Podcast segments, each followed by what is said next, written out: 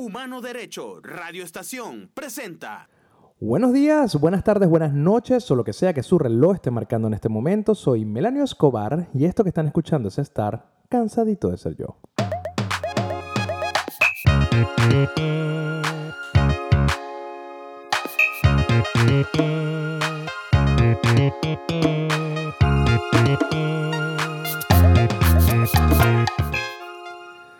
Y en este cansadito vamos a hablar de cómo tenemos que reinventarnos para seguir el camino hacia los objetivos planteados que alguna vez nos hicimos.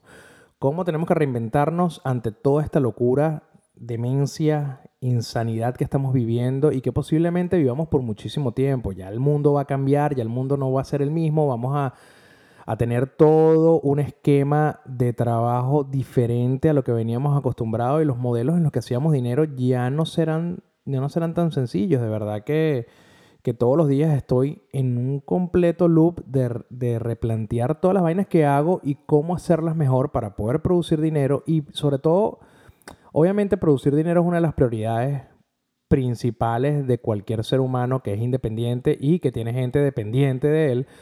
Pero al mismo tiempo quiero que los objetivos que me he planteado, las cosas que quiero lograr, las cosas que quiero transmitir, las cosas que quiero hacer, se hagan de la forma en la que lo soñé, entonces me tengo que estar replanteando todo el tiempo cómo lograr llegar a ese objetivo este, por caminos diferentes, no de la misma forma en la que lo hacía antes, porque evidentemente, marico, si yo no puedo ni siquiera salir de mi puta casa, no puedo, no puedo hacer un concierto. Por ejemplo, una de las vainas que quería hacer este año era un ciclo de conciertos en alianza con la Fundación Nuevas Bandas. Íbamos a hacer una vaina arrechísima. De hecho, empezamos a hacerlo y ya no se puede, no se puede porque eh, pone en riesgo la salud de las personas, porque hay un montón de restricciones en Venezuela que no permiten que las personas puedan transitar libremente, que no puedan ir para un evento, que no puedan ir para un concierto. Y eso de verdad frustra la vaina. Entonces, obviamente, ningún concierto merece que las personas vayan a morir. Y los conciertos van a cambiar o la forma en la que disfrutamos los conciertos van a cambiar por temas de salud pública. Eso es algo que, ya mucha gente de la industria musical ha estado conversando y que está medio, coño, la gente está medio renuente, pero al mismo tiempo es una vaina completamente entendible que ya no somos la misma humanidad de hace seis meses, no somos la misma humanidad de hace un año, no somos la misma humanidad de hace 20 años. Todo cambia y esta vez cambió quizás para mejor porque las medidas de seguridad que hay que tomar de ahora en adelante pueden pueden prevenir que una cantidad de muertos vuelva a ocurrir a, a producto de un virus, de un, contagio, de una vaina. Entonces, bueno, el punto, no es, el punto no es cómo coño van a ser los conciertos, sino el punto es que hay que estar reinventándose todo el tiempo y vivo en este loop constante tratando de averiguar a dónde coño o cómo coño voy a llegar a donde quiero ir.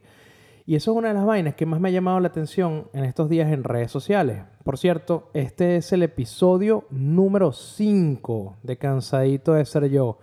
Bravo por eso, gracias a las tres personas que escuchan fielmente el, el podcast. Gracias mamá, gracias Firdo, gracias Alejandrito, gracias a toda mi familia que escucha el programa, gracias a todos ustedes por hacer de este espacio algo tan especial. Ya llegamos al, al, al episodio número 5.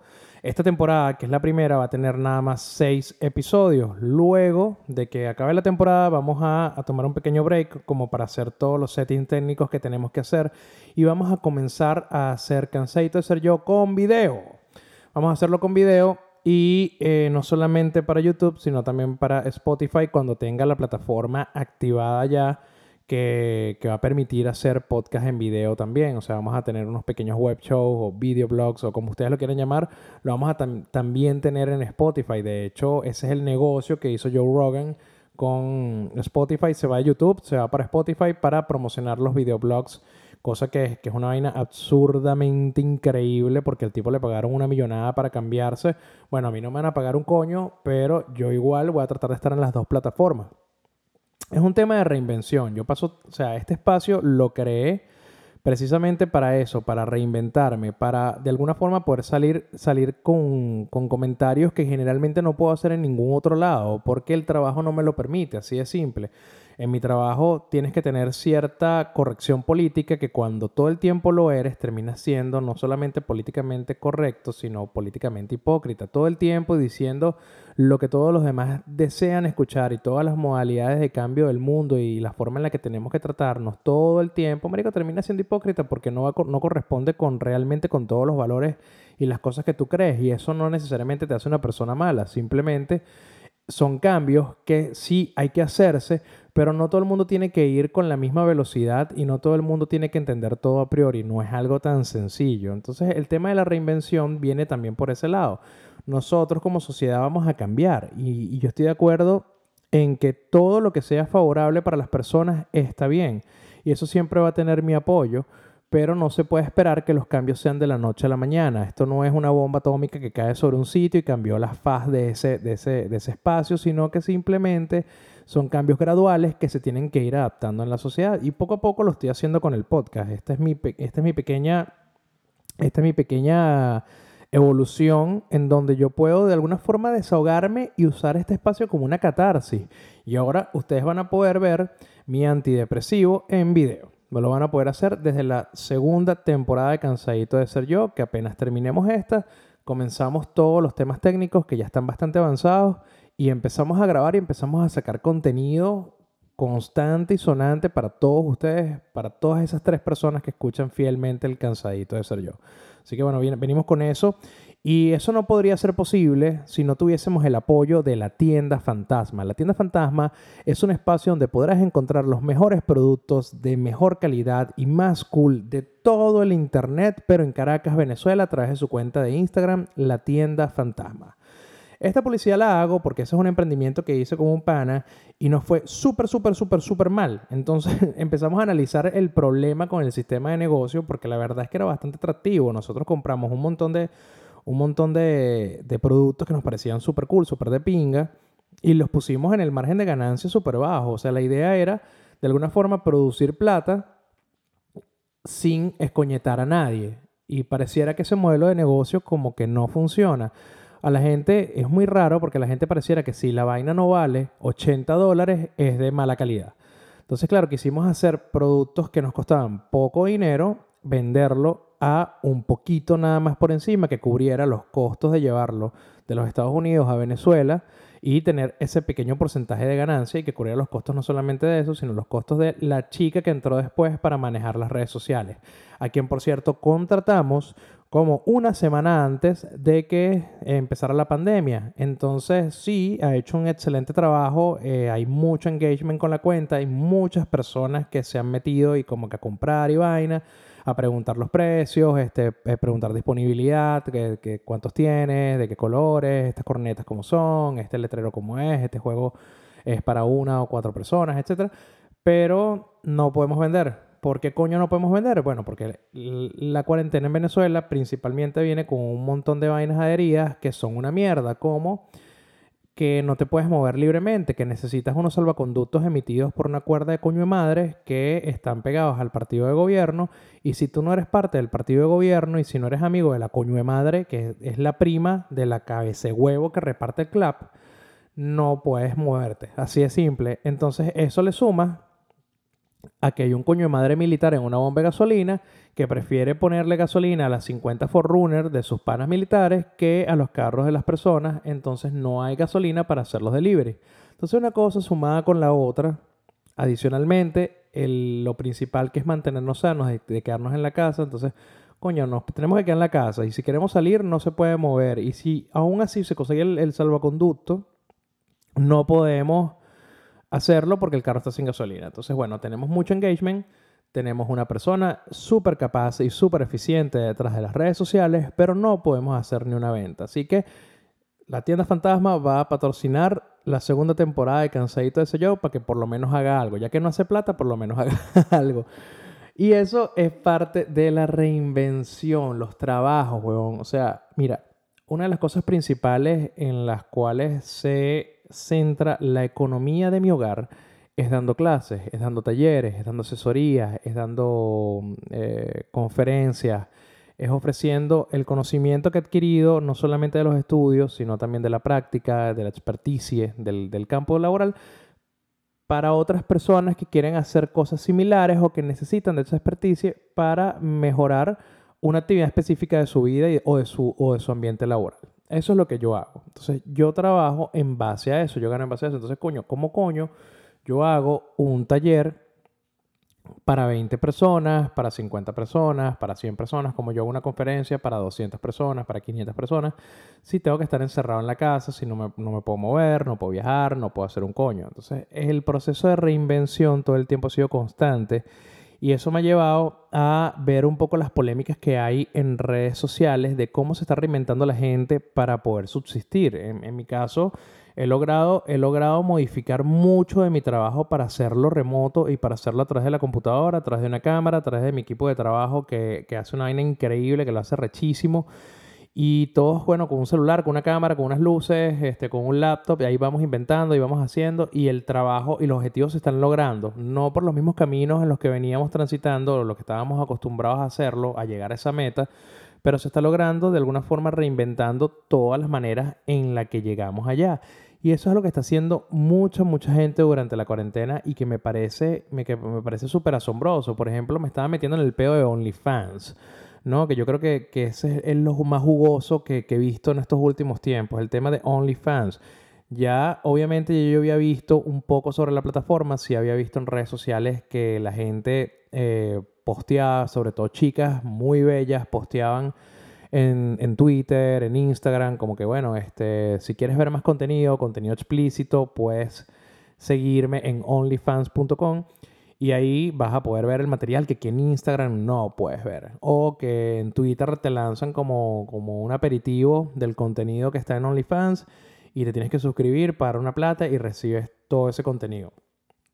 Al principio, al principio yo pensaba que era un pelo estúpido, que era un pelo estúpido, bueno, como que pagar, qué sé yo, 15 dólares, vamos a decir un precio relativamente bajo promedio por una suscripción mensual al contenido de una persona pues coño, ¿para qué hago yo pagando 15 dólares a una caraja que sí está? Es hermosa, está chévere, lo que sea, me, me, me, atrae, me excita, de todo, pero, coño, ¿por qué le voy a pagar 15 dólares a ella si yo cuando me meto en Pornhub o en, cualquier página web porno, marico, y pongo lo que me dé la gana, o que, no sé, tres enanos follando a una mujer en una orgía con caballos y sale el video exactamente como tú lo pusiste, o sea, cualquier fetiche que tú tengas no importa cuán raro sea dentro de lo legal, va a salir, va a salir en Pornhub, va a salir en cualquier página web de, pornografía. Entonces, coño, y es gratis, marico, es gratis, no tienes que pagar nada por eso. Entonces, lo único que necesitas es la conexión a internet o el plan de datos en el celular y listo, esa paja está asegurada. Pero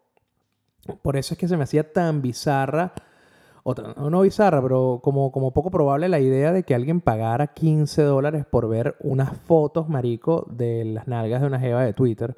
Pero resulta que el, el hecho de, de crear esa, ese quesito, esa, ese deseo en tus seguidores, de ir sembrando poco a poco la semilla de que la posibilidad de que te puedan coger, pero nunca nadie va a terminar de cogerte, es la clave del éxito para que tu OnlyFans de picón de tetica y picón de nalguita sea completamente exitoso. En estos días está como la polémica de una carajita que se llama Nakari. Ella tenía miles de seguidores en Twitter y la chama es muy bonita y como que mantenía ese, ese deseo ahí prendido en sus seguidores. Yo de verdad me enteré en esta semana por el tema del OnlyFans y la plata, sinceramente, pero se ve, me metí en el perfil de la chama y cuando te metes en el perfil de Nakari, evidentemente la caraja es bella y tiene un montón de seguidores, marico, y un montón de gente que, que, le comenta que qué bella eres, no sé qué, bla, bla, bla. La chama lo supo capitalizar súper bien. Ella fue sembrando ese deseo en las redes sociales, se abrió su OnlyFans, subió sus foticos y sus videitos ahí echando picón de cuerpito. Para la caraja, para el momento en que todavía era visible la cantidad de fans, que son los que pagan y se suscriben a una vaina absurda como 300 y pico. Parece Parece algo bajo, pero no lo es. Si sacamos la cuenta de cuánto es, weón. 300 suscriptores por 15 dólares. ¿Verdad? Acá. Por 15 dólares. Igual 4.500 dólares en un día. En un día que se abrió el OnlyFans. Es decir, esa gente que pagó los 15 dólares, esas 300 personas. Mm, sé que, sé que los números subieron muchísimo, pero ya vamos a, vamos a entrar en ese tema. esas personas tienen acceso al contenido que ella suba durante todo el mes. Entonces, la caraja en un solo día capitalizó 4.500 dólares o muchísimo más. De hecho, la chamba todavía tengo entendido que está en Venezuela y como inteligente que es, porque la chama es muy inteligente, la caraja escondió la cantidad de, suscriptores que tiene. ¿Por qué? Porque, coño, pues es una invitación, marico, que la secuestren, ¿me entiendes? A que las coñeten por, por la plata que pueda estar haciendo. Pero le digo a cualquier malandro que pueda estar escuchando esto, no vale la pena porque esas transacciones no son tan fáciles de cobrar, son un proceso, ese dinero no va a llegar a Venezuela. Entonces, dejen quieta la chama. No, se les ocurra hacerle nada porque la verdad es que si su objetivo es obtener la plata, no es tan sencillo. Inclusive a ella se, le va a costar muchísimo. Yo me tuve que abrir un perfil en OnlyFans para poder entender un poco cómo funcionaba la plataforma. Yo no tenía cuenta ahí. De hecho, creo que nunca había abierto un perfil de nadie y me metí, ¿no? Entonces, coño, yo me imaginaba que iba a haber como un menú, tal cual, como en las páginas porno, que ves un menú de, de categorías, ¿no? Lesbianas, heterosexual, bisexual, este, orgía, Big Black Cock, lo que sea. Y no, lo que salía, lo que salía era un espacio en blanco, un buscador y algunas recomendaciones. Entonces, la plataforma está creada. el concepto de la plataforma, que esto es una, página web que se hace en Londres, eh, el concepto real es darle un espacio a influencers, a youtubers, a personas que tienen mucha popularidad de poder vender contenido a sus fanáticos de una manera más directa y tener un contacto más humano y sin censura no como está en, como la censura que está en, Instagram, por ejemplo, que en Instagram no puedes mostrar un pezón. Si el culo sale muy, muy evidente el culo, no lo puedes mostrar. La, foto se baja. O sea, te, cierran la cuenta, te, te, no sé, bueno, no sé cómo habrá hecho el violinista que subió una foto del huevo afuera, pero el punto es que si tú haces ese tipo de contenidos en Instagram, te lo cierran. Twitter es un poco más, eh, Twitter es un poco más abierto, pero tú no puedes capitalizar eso. O sea, tú pones una foto en pelotas en Twitter, weón, y esa vaina la, graba, la agarra todo el mundo y se la comparte por WhatsApp y ahí quedó. Entonces, coño, hay varios temas ahí, hay varios temas ahí. Yo me metí en la página, entonces, coño, no me salía ninguna, no me salía ninguna como una oferta. Y yo decía, bueno, pero ¿cómo la gente consume? Claro, porque el concepto es que tú vayas a tu ídolo, a la, o a la modelo que a ti te gusta, el modelo que a ti te gusta, que tú vayas directamente al artista, que tú vayas directamente al músico, lo que sea, y agarres su link de OnlyFans y te suscribas a él. No te estás suscribiendo a la plataforma. Esa es otra cosa que me parece sumamente interesante. Evidentemente OnlyFans debe agarrar un porcentaje de toda la transacción y de la plataforma y de que tú estés ahí, pero no le estás pagando a OnlyFans por el contenido que hay alojado en su plataforma, sino que le estás pagando directamente a la persona de la cual tú eres fanático, de la cual tú quieres recibir el contenido. Eso me pareció precisamente eh, como el punto más arrecho de la plataforma de OnlyFans, porque, Marico, le estás dando finalmente a las personas una, una manera de monetizar su engagement digital de, una manera efectiva. O sea, finalmente, porque yo les voy a decir algo, la fantasía de que la gente que tiene un podcast eh, o, un, es youtuber, es multimillonario, no, marico, o sea, o hace muchísima plata, no, eso le pasará a la divasa, le pasará a Sacha Fitness que hace dinero, le pasará a podcasts muy, muy altos, pero en realidad rango medio bajo ganan es por venta de mercancías, eh, publicidad, por eh, el, Patreon, por ejemplo, el, caso del Patreon es una vaina absurda cómo genera plata para los podcasts que son exitosos, plata que no te genera estar en la plataforma. Instagram en sí mismo no te genera plata, o sea, que te sigan 3 millones de personas no te genera dinero. Lo que te genera es una plataforma increíble de 3 millones de personas a la cual le puedes vender productos, le puedes vender contenido, les puedes vender un poco de vaina. Ya eso es otro tema. Pero esta plataforma de OnlyFans te permite que a una persona, a un artista, cualquier huevón que tenga seguidores, marico, que abra su perfil y que el montón de pajugos que lo siguen paguen dinero por contenido exclusivo de la plataforma. Entonces, mierda, es una vaina absurdamente eficaz. Por ejemplo, yo me puse a ver, yo me puse a ver las posibilidades que habían en, el OnlyFans y me salió una caraja, ya no me acuerdo el nombre, como que Amanda algo, como que te salen unas sugerencias, ¿no? De personas verificadas, porque tienen las cuentas verificadas. Entonces tú te metes en, en el perfil de la tipa y tiene, tiene como que una vaina súper arrecha, que es como que el link a su Instagram, ajá, te metes, weón, y hay una producción detrás de la geo. O sea, todas las fotos que tiene la tipa parecieran de publicidad de revista, de valla publicitaria a la calle, de comercial. La tipa evidentemente es, es, un- es una mujer que parece tallada por los dioses, pero al mismo tiempo no solamente el trabajo físico que ella hace para mantenerse bella, atractiva, deseable, sino el trabajo de producción que hay en cada fotografía, en cada video, en cada intervención. Y se ve que, y, y lo más arrecho que me pareció es que luego de ese link, del de Instagram, está un link a Amazon donde tiene como un wishlist, donde tú, tú como fanático le puedes comprar las cosas que ella está pidiendo. Entonces, bueno, yo me metí en el, wishlist de, de, de Amazon a ver qué era lo más barato para mandarle, pero todo era muy caro, así que nada más me, me encargué de entender un poco más sobre ella. Marico, miren este peo en el que me metí yo. Tengo mucho tiempo libre. Entonces me meto en el wishlist de la caraja y empiezo a ver, bueno, hay unas eh, pinturas de uña, había muchos, muchos, muchos leggings, muchísimos leggings. Solo que, bueno, eh, a ella le van a quedar mucho mejor que a, la, que la señora que está frente a ti en el Central Mairense. Pero igual me pareció absurda la cantidad de leggings, pero al mismo tiempo digo, bueno, ese es el outfit que la caraja usa en todas sus fotos. Entonces, claro, si la tipa sube contenido todo el tiempo en OnlyFans sube contenido en Instagram, probablemente también sube contenido en Twitter tiene su Facebook fanpage y tiene un montón de vainas, tiene que hacer demasiadas cosas que debe ser demasiado caro mantenerlo como, como fresco y que no sea repetitiva la misma franela, el mismo, el mismo legging. Entonces tiene muchísimos leggings. Pero vi cosas particularmente interesantes como un lente, un lente gran angular.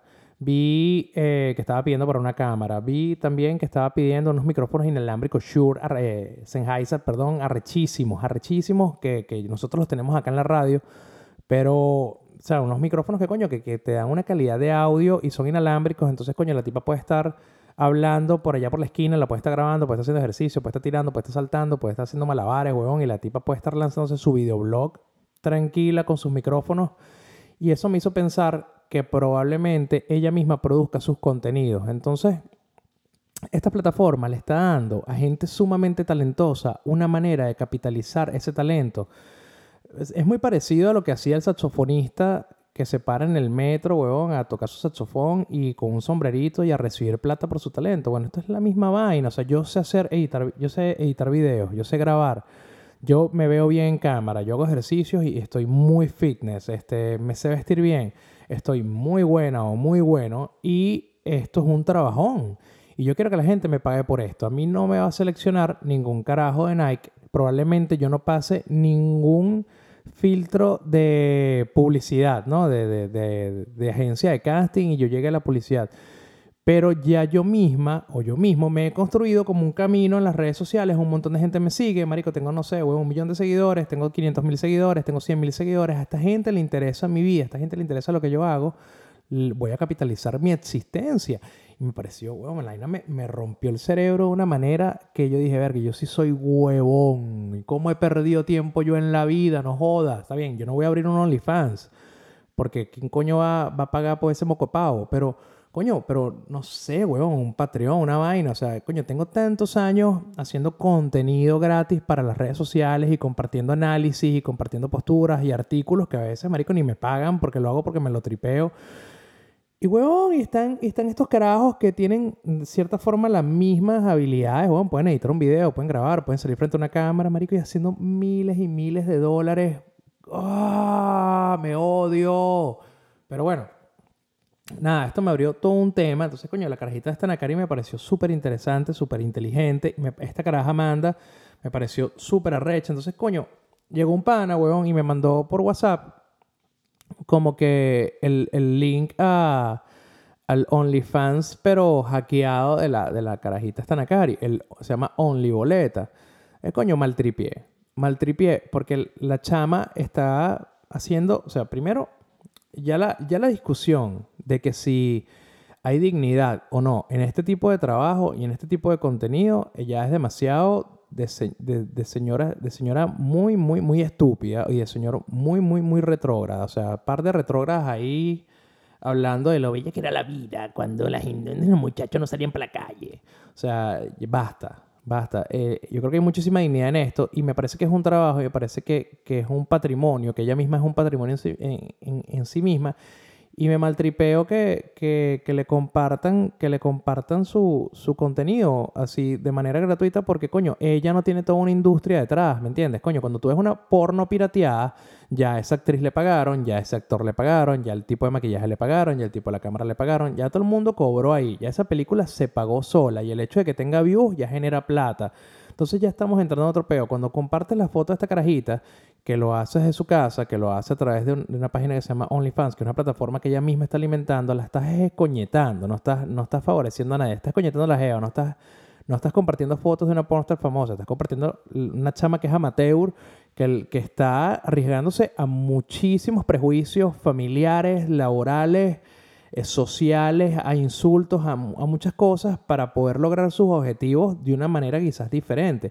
Pero esa es otra conversación que, es buena tenerla porque ya, ya la pornografía, el soft porn, el, el, el porno hardcore, toda esa vaina ya no es consecuencia de la pobreza por ejemplo, ya no tiene que verse con esa connotación negativa de que, ay, pobrecita, seguro está vendiendo su cuerpo porque se está muriendo de hambre. No, es un trabajo digno, es un trabajo remunerado, es un trabajo respetado mundialmente y que tiene muchas cosas, pero en sociedades tan tan mojigatas como la venezolana tiene un montón de connotaciones familiares, laborales y sociales que para poder llegar al punto de trabajar en esto tienes que tener mucha valentía. Entonces, coño, le estás descoñetando el parque a la pobre carajita.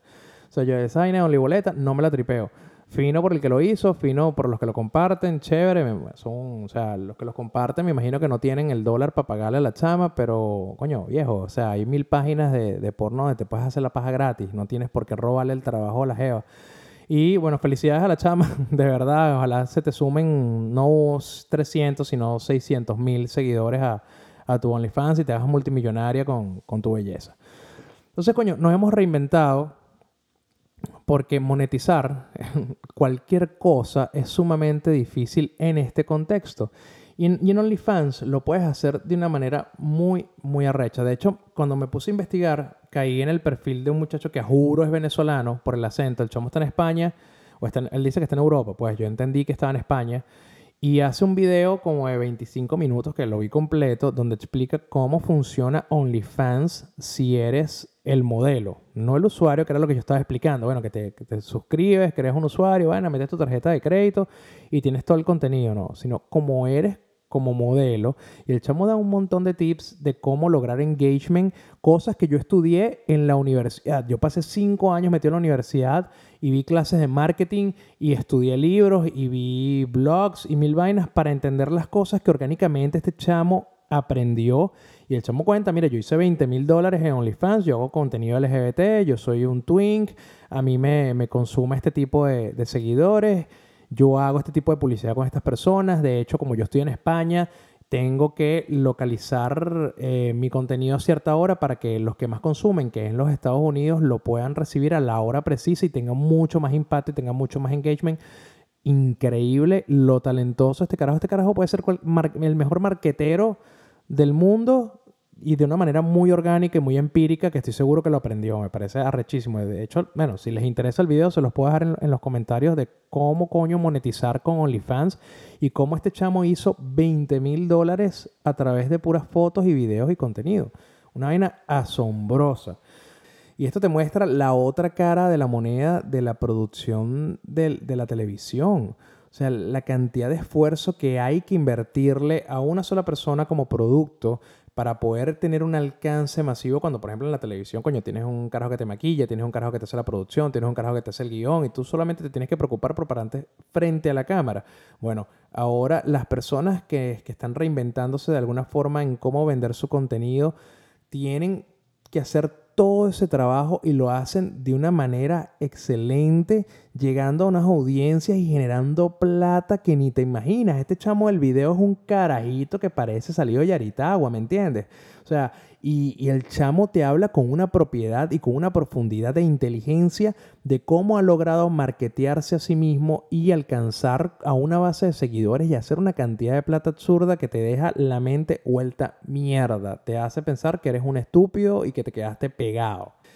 Y para no quedarme pegado, me despido. Esto que estaban escuchando es estar cansadito de ser yo. Recuerden que tienen que seguirnos en todas las redes sociales, darle al botón de abajo y suscribir si lo están escuchando en YouTube.